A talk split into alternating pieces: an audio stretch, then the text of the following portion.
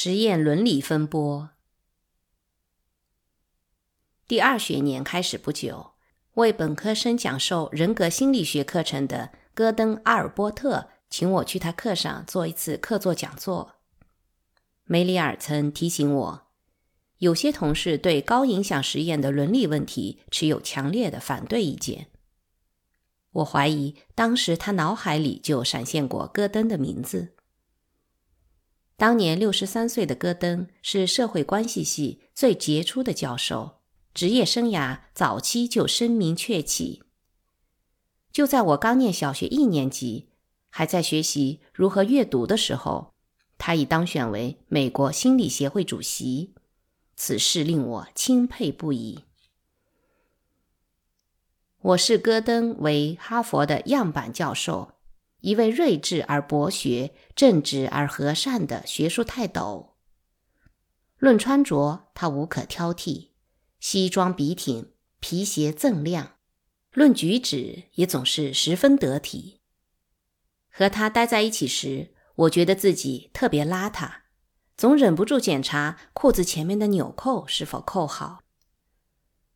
我和戈登相处的时间并不长，但在属于哈佛的记忆中，他占据着一个重要的位置。我很喜欢他，认识时间越长，就越是喜欢。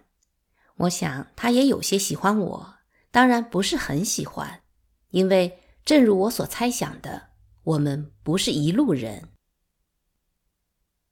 就在讲座开始前，他对我进行介绍时，我的猜想得到了证实。作为有绅士风度的学者，在给客座讲座者冠以一般的恭维语“才华横溢、富有创造性”之后，戈登居然以“虚伪大师”作为结语。吓了我一大跳。我不太确定虚伪的确切含义，但想必与说谎有关，有可能是一个间接的恭维，但更可能是一个直接的辱骂。这样的措辞与戈登教授的性格显然不符，令我十分惊讶，导致讲座开头说的几句话都是结结巴巴的。讲座结束后。我随戈登回到他的办公室，我们在门口停下来。他伸出双手与我亲切握手。当他开口向我道谢时，我问：“戈登，虚伪大师是怎么一回事？你是称我为高明的谎言家，还是其他什么意思？”他的脸突然变得通红，请我进他的办公室。不不不，当然不是这个意思。我是在称赞你做那些欺骗性实验时所表现出的过人才能。你和费斯廷格先生真是这方面的高手。请原谅戈登，但我感觉你认为这类研究是是垃圾。我故意用了异地絮语中表示垃圾的单词。我知道戈登听得懂，因为在德语里这是同一个单词。而戈登的德语很好，他笑了。哦，我可没这么说。这样说吧，我自己绝不会做那种实验。你们认为那种实验具有戏剧性，而我认为它是欺骗性的。随你怎么称呼它都行，我说。但你应该知道，在实验的最后阶段，我们向每一位被试者解释了整个实验的来龙去脉。并没有人对实验程序表示不快。说得好，他回应道。但一开始为什么要那么做？为什么要演戏、耍花招、欺骗被试者？原因只有一个：表演也好，欺骗也好，是我检验自己最感兴趣的假设时能采用的唯一方式。为什么你们不能直接问问被试者，遇到某种情况时将会如何做？我当下了然，一开始还以为戈登在跟我开玩笑，现在才意识到，戈登虽然才学渊博，但对实验研究知之甚少，甚至可以说是一无所知。他似乎也没弄明白人类的一个最基本的特点：在大多数假设的情境下，我们不知道自己会如何行动，按某种方式行动后，我们往往也不知道自己为什么会那么做。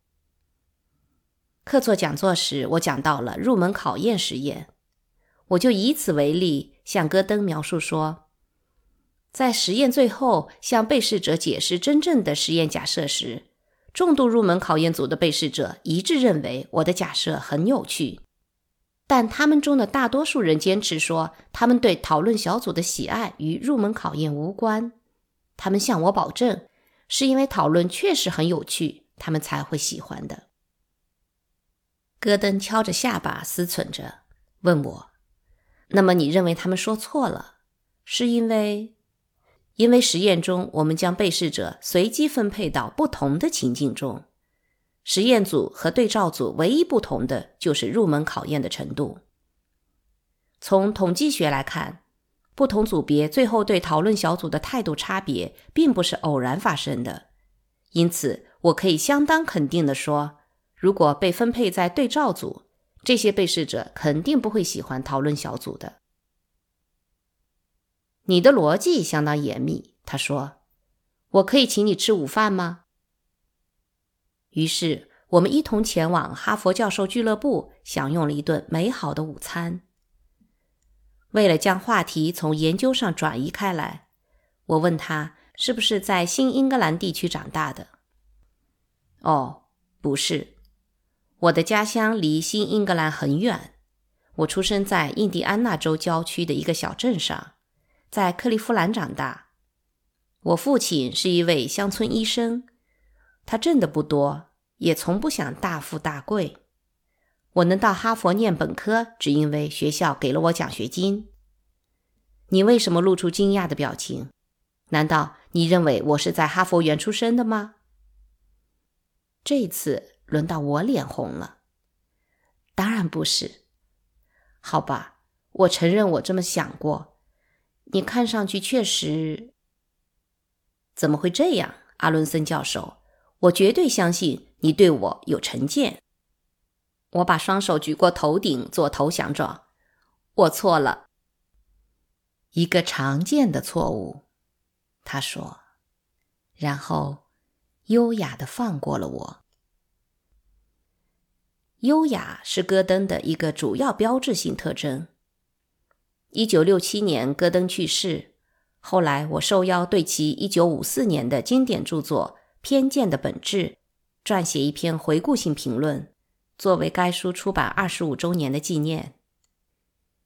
奥尔波特当时的结论与今天的理性学者所做的结论并无显著差异。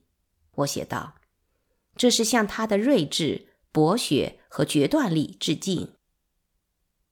现在读这本书，你会明显觉察到，在对偏见及其严重后果的理解上，戈登的思想观点是远远超前于他的时代的。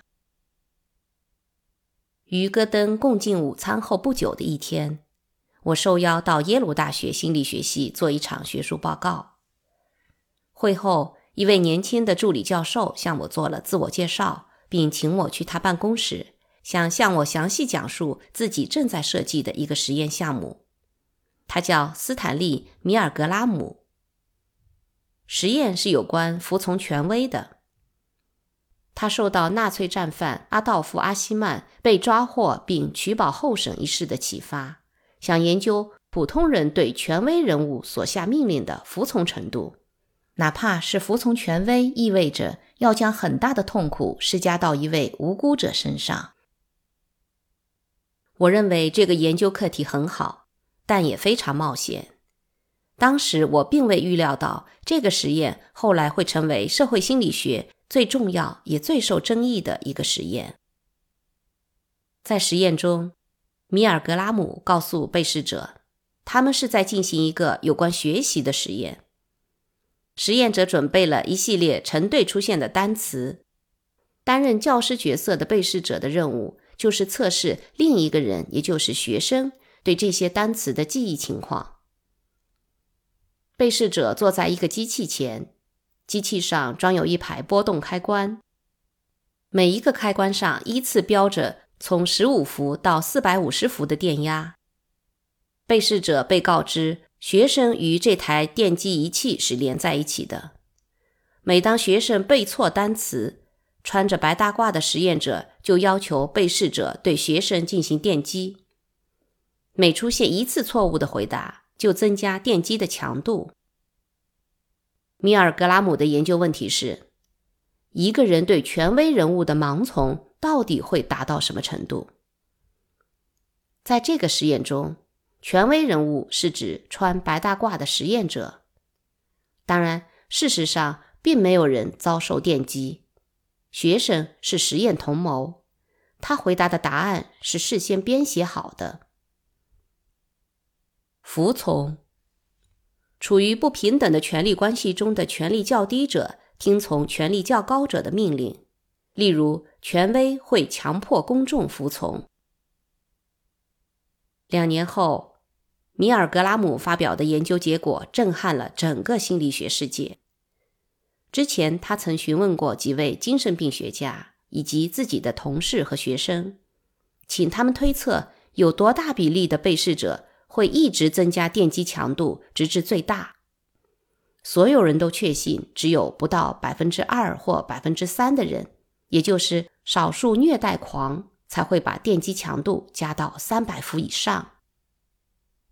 然而，实验中近三分之二的被试者一直将电击实施到最高强度，只是因为实验者对他们说：“根据实验要求，你必须继续做下去。”虽然很多被试者感觉不舒服，甚至已经浑身冒汗，提出抗议、抱怨连连，但他们仍然服从了试验者的要求，不断提高电击的强度。随后的复制试验中，不管被试者是学生、推销员还是木匠，是男人还是女人，是美洲人、欧洲人还是中东人，结果几乎一样。米尔格拉姆已经回答了戈登的问题：为什么你不能只是问问人们他们将如何行动？他的回答远比我的例子更有说服力。米尔格拉姆的电击实验清楚地表明，只是问问人们，如果有权威命令他们去伤害另一个人，他们认为自己将如何行动？这种研究方式只能得出完全缺乏可靠性的答案。然而，从伦理的角度来看，该实验批评如暴风雨般袭来。心理学家、伦理学家和很多普通读者都对米尔格拉姆实验中引起被试者强烈的不快而感到愤怒。例如，发展心理学家戴安娜·鲍姆林德声称，电击实验导致被试者丧失了尊严、自尊和对理性权威的信任，因此。从长远来看是有害的。我并不否认该实验带来的伦理问题，而且总的来说，我认为自此以后不会再有人做类似的极端实验了，这也是好事。但大多数的指责都忽视了被试者的坚强和乐观。实际上，即使是那些因自己对学生实施了最大强度电击而倍感痛苦的被试者。后来也说，这个实验给他们上了无比珍贵的一课。没有一个被试者抱怨，也没有一个被试者表示遭受了任何伤害。事实上，几周后的调查显示，百分之八十四的被试者表示参加这个实验令他们很开心，其余的持中立态度。这说明。被试者的满意度超过了大多数心理学实验。戈登并没有批评米尔格拉姆的实验，虽然他对实验中的伦理问题感到不快，但他认为米尔格拉姆收集的数据具有重要意义。几年后，米尔格拉姆被哈佛大学聘用。如果没有戈登的同意，他不可能被录用。显然，戈登从此。不再厌恶高影响实验了。